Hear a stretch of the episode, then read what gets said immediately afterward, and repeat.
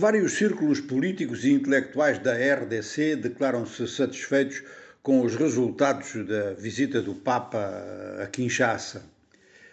Infelizmente, esses mesmos círculos sublinham o Papa, por razões de segurança, não pôde deslocar-se à região mais agitada do país, ou seja, ao Kivu e mais particularmente a Goma, onde a visita estava, aliás, prevista, e é claro que isto também significa que a situação não melhorou naquela área.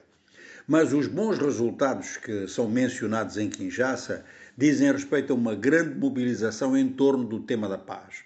Portanto, a grande missa que decorreu em Ndolo, com cerca de um milhão de participantes,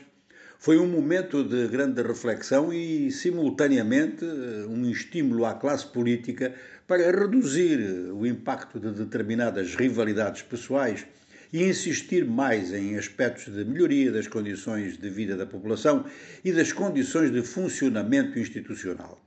Não há dúvida nenhuma que a República Democrática do Congo, em termos de democracia, fez grandes progressos. Que realmente Félix Tshisekedi, praticamente desde a independência até agora, é o líder político congolês que mais se preocupou em democratizar o país. Agora, as estruturas do país têm tantos, tantos defeitos que, mesmo com boa vontade da parte do presidente e da parte de outros líderes políticos, a democracia corre sempre risco eh, na RDC. Não é a mesma coisa que acontece no vizinho Ruanda, onde a ditadura cada vez se acentua mais, e o que é realmente triste e doloroso é que esta ditadura aproveita-se do genocídio para se legitimar. Ora, que ela não se pode legitimar eternamente em função disso e mais do que isso, é crime servir-se de, um, de, um, de um, acontecimento, de uma tragédia desse tipo, para ficar no poder dizendo que está lá para se defender em relação a futuros acontecimentos semelhantes.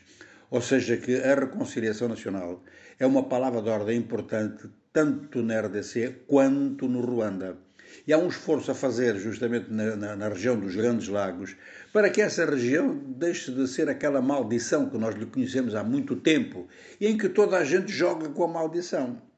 De forma que a visita do Papa a, Kinshasa, pelo menos, é? teve essa função de que agora no terreno elementos do clero católico vão trabalhar bastante na aproximação das partes dentro do Congo, principalmente, e que é provável então que a Santa Sé, através da sua diplomacia, esteja a fazer algumas diligências no conjunto da área. Ora, vai continuar a fazê-lo no Sudão do Sul,